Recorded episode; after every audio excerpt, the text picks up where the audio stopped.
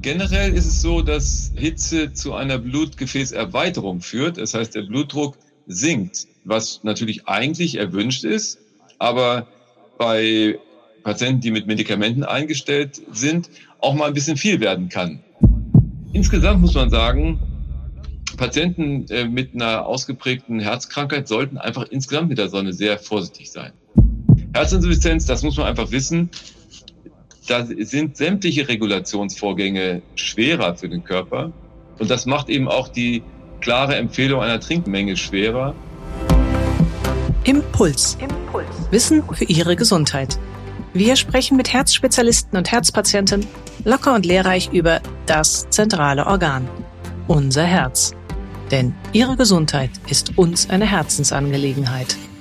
Impuls. Impuls. Der Podcast der Deutschen Herzstiftung für alle, die mehr über ihr Herz wissen wollen. Hallo und herzlich willkommen zu einer neuen Folge von Impuls. Sommersonne und Herzmedikamente, das verträgt sich mitunter nicht gut. Manchmal kommt zum Beispiel der Kreislauf durcheinander und die Blutdrucktherapie muss neu eingestellt werden. Manchmal sorgen Medikamente für unangenehme Hautreaktionen. Was es hier bei der Einnahme zu beachten gibt, damit Sie, liebe Zuhörerinnen und Zuhörer, Sommer und Urlaub auch mit einer Herzerkrankung unbeschwert genießen können, das erläutert in dieser Episode der Hamburger Pharmakologe Professor Thomas Eschenhagen. Hallo, Professor Eschenhagen, ich freue mich sehr, dass Sie heute mein Gesprächspartner sind. Hallo. Professor Eschenhagen ist Direktor des Instituts für experimentelle Pharmakologie und Toxikologie am Universitätsklinikum Hamburg-Eppendorf und Mitglied im wissenschaftlichen Beirat der Deutschen Herzstiftung. Mein Name ist Ruth Ney, ich bin Medizinredakteurin bei der Herzstiftung. Professor Eschenhagen, wie ist denn gerade bei Ihnen in Hamburg das Wetter? Warm und etwas schwül. Ja, also noch keine Hitzewelle.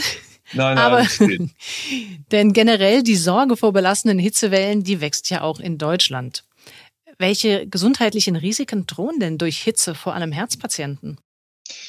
Ja, man weiß ganz gut inzwischen aus Studien, zum Beispiel das Herzinfarktrisiko wirklich steigt, auch das Risiko für Thrombosen, also Blutverstopfung an den Beinen, mit im Prinzip auch dem Risiko einer Lungenembolie.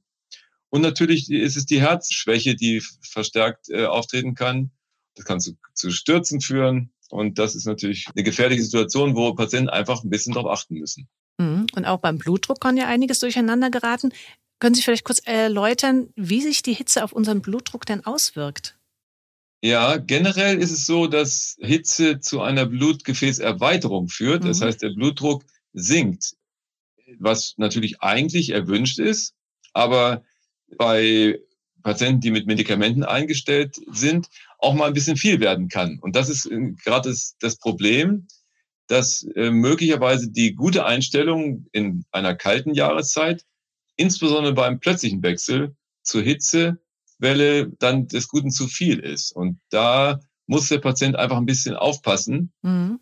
und das im Zweifelsfall am besten mit seinem Arzt engmaschig besprechen, was er dann tun soll. Hm, also es kann also heißen, dass man die bisherige Medikation ein bisschen umstellen muss unter Umständen. Zwar nicht eigenständig, aber vielleicht die Dosierung ja, ändern. Genau. Weil man auch weiß, gerade Diuretika die können ja durchaus auch das Risiko für Elektrolytstörungen und damit hitzebedingte Gesundheitsschäden erhöhen.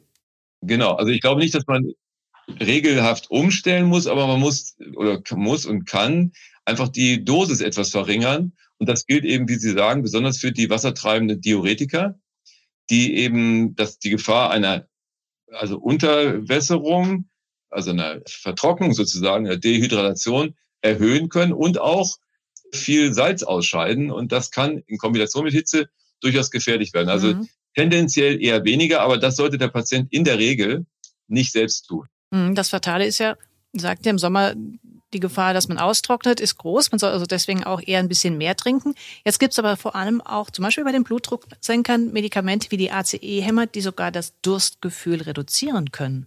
Richtig, genau. das muss der Patient einfach wissen. Und in Deutschland nehmen über 15 Millionen Patienten, das ist eine enorme Zahl, solche Substanzen ein. Das sind sehr wichtige, gute Medikamente, aber das, tatsächlich ist es eine der Nebenwirkungen, dass man den Durst nicht mehr so stark merkt. Das heißt, mhm. der Patient muss eigentlich selbst bisschen darauf achten, dass er oder sie regelmäßig genügend trinkt. Hm, gibt es da vielleicht so ein paar praktische Tipps, die man Patienten an die Hand geben kann, wie sie darauf achten, dass sie genügend auch trinken im Sommer? Also ich gebe zu, dass ich persönlich ein ganz schlechter Patient bin und mhm. tendenziell viel zu wenig trinke. Ich muss mich also ein bisschen dazu zwingen. Mhm. Meine Frau hilft mir manchmal. Ähm, aber also natürlich muss man sich das zur Regel machen bei den Mahlzeiten, Frühstück, Zwischenmahlzeit, Mittagessen, Zwischenmahlzeit, Abendessen, mhm. tatsächlich regelmäßig Wasser zu trinken. Einfach schlichtes Wasser ist das Beste. Mhm. Und so ein bisschen sich einen Plan zu machen, auch wie viel. Also da gibt's keine ganz klaren Richtlinien. Es gibt natürlich auch dazu eigentlich keine echten Studien, aber die allgemeinen Empfehlungen sagen etwa zwei Liter am Tag. Mhm. Das sollte man einhalten. Das, da muss man schon als älterer Mensch ein bisschen drauf achten. Das ist gar nicht so wenig, zwei Liter. Also ich vielleicht so eine Strichliste machen. Wie viele Gläser genau, habe ich denn am Ende tatsächlich ja, getrunken? Richtig, genau. Mhm. Das hilft sicher. Und wie merke ich zum Beispiel als Patient, dass ich tatsächlich langsam austrockne? Denn das Durstgefühl, gerade im Alter, lässt ja doch durchaus merklich mal nach. Genau, das ist richtig. Also Warnzeichen sind äh, Müdigkeit. Verwirrtheit ist ein, ist ein schweres, äh, ein bisschen spät eigentlich, mhm. muss man sagen. Man kann selber so ein bisschen so einen Hauttest zum Beispiel machen, ein bisschen gucken, wie, wie die Haut sich verhält, wenn man sie hochzieht und dann runterlässt. Das ist bei Jüngeren ja, das wie jeder weiß, etwas anders als bei Älteren. Bei Älteren ist das sowieso eingeschränkt, diese, diese Hauttestreaktion. Aber ich glaube, ein Patient, der sich regelmäßig selbst beobachtet, kann das schon feststellen, dass sozusagen der, man nennt das den Tonus, also die Spannung mhm. der Haut nachlässt. Ein anderes Warnzeichen ist, wenn der Urin sehr stark gefärbt ist, dann ist das eher ein Zeichen, dass er zu wenig verdünnt ist. Und das ist ein sicheres Zeichen, dass der Patient mehr Wasser braucht. Mhm. Bei diesem Hauttest nimmt man wahrscheinlich meistens auf dem Handrücken dann genau. so zwischen so einem Pinzettengriff so eine Hautfalte und guckt, bleibt sie genau. stehen. Bleibt sie stehen oder wie lange? Wie gesagt, das ist, das ist altersabhängig. Also im Alter, klar, da ist die Haut sowieso nicht mehr ganz so gespannt, bleibt sie eher, aber wenn sie richtig so als Falte stehen bleibt, ist das schon eher so ein Hinweis. Absolut, mhm. absolut, genau. Das ist ein gutes Zeichen. Und der, ja, und der Urin und das, man muss eigentlich natürlich auch ein bisschen darauf achten, wie viel schaltet man aus. Wenn man jetzt also längere Zeit überhaupt nicht auf, auf die Toilette muss, ist das natürlich auch ein Zeichen, dass man zu wenig Wasser zu sich nimmt. Ganz mhm. schlicht.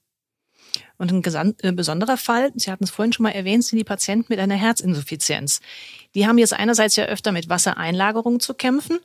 Auf der anderen Seite sollen sie ja trotzdem im Sommer ausreichend trinken. Also wie finden zum Beispiel Patienten mit Herzinsuffizienz das richtige Maß zwischen zu viel und zu wenig trinken, um ein Entgleisen ihrer Herzgesundheit zu vermeiden? Ja, das ist tatsächlich ein Problem. Es gibt aber mit der, mit der regelmäßigen Gewichtsmessung mhm. ist es mhm. doch relativ einfach. Immer wenn das Gewicht stabil ist, ist man eigentlich auf dem richtigen Weg. Und immer wenn das Gewicht sprunghaft nach oben geht, ist es ein ganz eindeutiges Zeichen, dass es zu viel ist.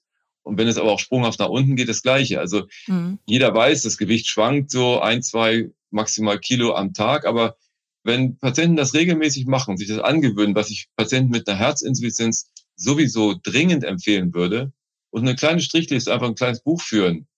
Und plötzlich geht es von, was weiß ich, von 65 auf 68 hoch. Das kann eigentlich nur Wasser sein. Und das ist ein sicheres Zeichen, dass zu viel Wasser eingelagert wird. Mhm. Das ist dann eigentlich eher jetzt nicht ein Grund, nicht mehr zu trinken, sondern ein Grund, eben dann doch die Diuretikadosis zu erhöhen. Also Herzinsuffizienz, das muss man einfach wissen. Da sind sämtliche Regulationsvorgänge schwerer für den Körper. Und das macht eben auch die mhm. klare Empfehlung einer Trinkmenge schwerer. Eigentlich nicht zu viel, das ist sicher so. Aber die Studien, die jetzt versucht haben, wirklich eine ganz scharfe Trinkmengenreduzierung einzuführen, waren auch nicht so richtig erfolgreich. Ist auch schwierig. Also Gewicht messen mhm. ist wirklich, glaube ich, das einzige richtig sichere Mittel. Wirklich ganz individuell gucken. Mhm. Wenn auch Ihnen die Herzgesundheit wichtig ist, unterstützen Sie die Arbeit der Deutschen Herzstiftung mit einer Spende. Infos dazu finden Sie im Internet unter herzstiftung.de. Ja, und jetzt ist es ja auch so, dass ähm, ein Punkt, an den viele gar nicht denken im Sommer, bis sie dann vielleicht unliebsam die erste Erfahrung mhm. gemacht haben, das ist dann, wenn die Arzneimittel, die sie einnehmen, mit der Hitze oder mit der Sonne reagieren und dann Hautreaktionen auslösen. Teilweise kann das ziemlich heftig werden. Was genau passiert denn da? Einige Arzneimittel sensitivieren die Haut, also sie machen sie empfindlicher gegenüber UV-Strahlung. jeder weiß ja und jeder reagiert auf Sonne individuell etwas unterschiedlich, aber letztlich werden alle rot und irgendwann braun. Und diese Reaktion auf Sonne ist äh, zum Teil durch Arzneimittel drastisch erhöht. Mhm. Klassiker ist, ist das ist ein Antibiotikum, Doxycyclin, mhm. aber auch zum Beispiel das Antiarrhythmikum, Amiodaron. Das nehmen gar nicht so wenig mhm. Patienten in der Herzmedizin ein. Das ist das beste, wirksamste Antiarrhythmikum. Aber es macht eben ausgeprägte Phototoxizität, nennen wir das. Also macht genau das. Und auch die Diuretika muss man ein bisschen im Auge behalten. Also das berühmte HCT, Hydrochlorothiazid, das nehmen auch Millionen mhm. Menschen ein.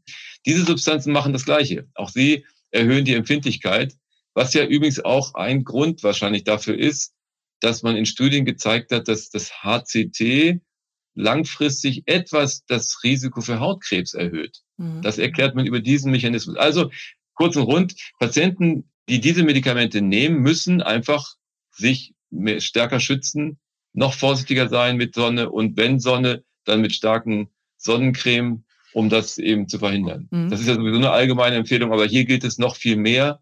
Da müssen Patienten wirklich mit aufpassen. Genau. Und äh, zur Sicherheit dann vielleicht auch einfach mal in der Apotheke oder auch beim, beim Arzt das nächste Mal nachfragen, sagen, diese Liste an Herzmedikamenten nehme ich und ähm, ist da was an Substanzen drunter, die mit der Sonne reagieren können oder meine Haut empfindlicher machen? Ja, aber die ist eben auch nicht unendlich groß, die Liste. Also mhm. es ist wirklich Amiodaron, HCT und Johanniskraut, was ja nicht kein richtiges Herzmedikament ist, aber was durchaus einige Leute so nehmen, so als leichte antidepressive Therapie. Auch das macht das. Mhm. Ansonsten ist eigentlich nichts. Und natürlich das, wie gesagt, das Antibiotikum Doxycyclin ist aber allgemein bekannt. Okay, genau. Aber das ist ja dann nur im Sonderfall, falls das ein Herzpatient wegen ja. einer Infektion einnehmen müsste. Und ähm, Schutz ist tatsächlich nur ordentlich eincremen, vielleicht was Langärmeliges anziehen. Ja. Was macht man, wenn dann eine Hautreaktion da ist? Wie, wie kritisch ist das? Muss man Cortison nehmen oder wie geht das wieder weg? Das kann man, äh, so Cortisoncremes werden da empfohlen, aber vor allem soll man dann wirklich die Sonne meiden, spätestens. Mhm. Das ist das äh, Allerwichtigste. Und dann bildet sich wieder zurück. Dann bildet sich das wieder zurück, genau. Mhm. Ist also jetzt auch keine Katastrophe, aber Unangenehm. Muss einfach beachtet werden. Mhm. Insgesamt muss man sagen, Patienten mit einer ausgeprägten Herzkrankheit sollten einfach insgesamt mit der Sonne sehr vorsichtig sein. Mhm. Das gilt ja allgemein. Zum Beispiel, wir sagen alle, und das ist auch richtig, nichts ist besser als regelmäßige Bewegung und Sport, aber nicht Sport in voller Hitze. Mhm. In der Mittagssonne irgendwo zu joggen, ist Idee. für jeden Patienten schlecht, aber für einen Herzpatienten schon gar. Mhm. Ja, und das ist es ja aber nicht nur, dass die Hitze uns Menschen zusetzt in unterschiedlicher Weise, auch die Medikamente selbst vertragen manchmal die Hitze nicht so gut. Sind da ja. auch ähm, Herzmedikamente, die besonders hitzeempfindlich sind? Also eigentlich nicht. Mhm. Die generelle Regel ist, Medikamente in Tabletten und Dragees sind relativ stabil. Alle haben auf ihren Packungen Mindesthaltbarkeitsdaten. Interessanterweise sind die in den USA nur zwei Jahre in der Regel, mhm. bei uns fünf Jahre. Also daraus sieht man schon, die Wissenschaft ist hier sicher nicht der einzige Grund. Insgesamt, es gibt sogar Studien, die, die nach 15 oder 20 Jahren ge gezeigt haben, dass die allermeisten dort untersuchten Medikamente ausreichend immer noch wirken. Mhm. Also in Tablettenform sind die meisten Medikamente stabil. Das ist ganz anders als bei Salben und Augentropfen zum Beispiel. Also alles Flüssige. Mhm. Da wird es kritisch. Und natürlich muss man auch ein bisschen darauf achten, ob die Tabletten so aussehen wie immer. Also ob die Packungen wirklich dicht sind, ob die sich plötzlich aufblähen, ob die Farbe sich verändert der Tabletten. Das sind alles Warnzeichen, dass man sie auf gar keinen Fall nehmen soll. Und aus rechtlichen Gründen sollte man sie eben nicht nach dem Ablauf der Mindesthaltbarkeit nehmen, obwohl wahrscheinlich die Wirkung ganz normal ist. Und spezielle Herzmedikamente sind mir nicht bekannt, die da drunter mhm. fallen aber auch generell jetzt zwar nicht in die Sonne legen, aber sie müssen auch nicht in den Kühlschrank oder irgendwie besonders gelagert werden. Nee. Nee, Kühlschrank ist keine gute Idee, das ist ja feucht. Also alles Feuchte ist schlecht. Mhm. Das heißt, Bestes ist eigentlich Zimmertemperatur trocken. Mhm. Trocken ist wichtig. Und natürlich keine pralle Sonne. Wer wird Medikament in die pralle Sonne legen? Ja, passiert manchmal, glaube ich, im Auto ganz gern. Man, man, legt es rein und wundert sich dann, wenn die Sonne auf einmal vielleicht sich dreht und dann ins Auto reinscheint. Das stimmt. Ganz schlimm ist es natürlich Handschuhfach oder vorne die Ablage auf dem Schwarzen. Ja. Eigentlich sollte man es nicht, genau. Sollte man nicht, nee. Ähm, wo wir aber überhaupt beim Thema Reisen sind. Worauf sollte denn geachtet werden, wenn die Patienten dann am Urlaubsort sind, damit sie auch regelmäßig weiterhin ihre Tabletten einnehmen? Also gerade bei einer Reise weiter weg, wenn es dann zu einer Zeitverschiebung kommt. Gibt es da vielleicht hm. einen ganz praktischen Tipp aus Ihrer Erfahrung? Ist ein schwieriges Thema, weil es ja natürlich zum Teil tatsächlich heute mit Fernreisen Zeitverschiebungen bis zu zwölf Stunden oder so gibt, das, wo man normalerweise sagt, das ist kritisch. Es ist sicher sinnvoll, wenn Patienten auf ihre Reisen Schachteln mitnehmen, um, um einfach aus dem, nicht aus dem Rhythmus zu kommen, also die berühmten Montag, Dienstag, Mittwoch Schachteln. Und unsere Empfehlung ist ja normalerweise, wenn man vergisst, eine Tablette zu nehmen an einem Tag, dass man einfach so weitermacht wie, wie bisher, dass mhm. man es einfach ignoriert.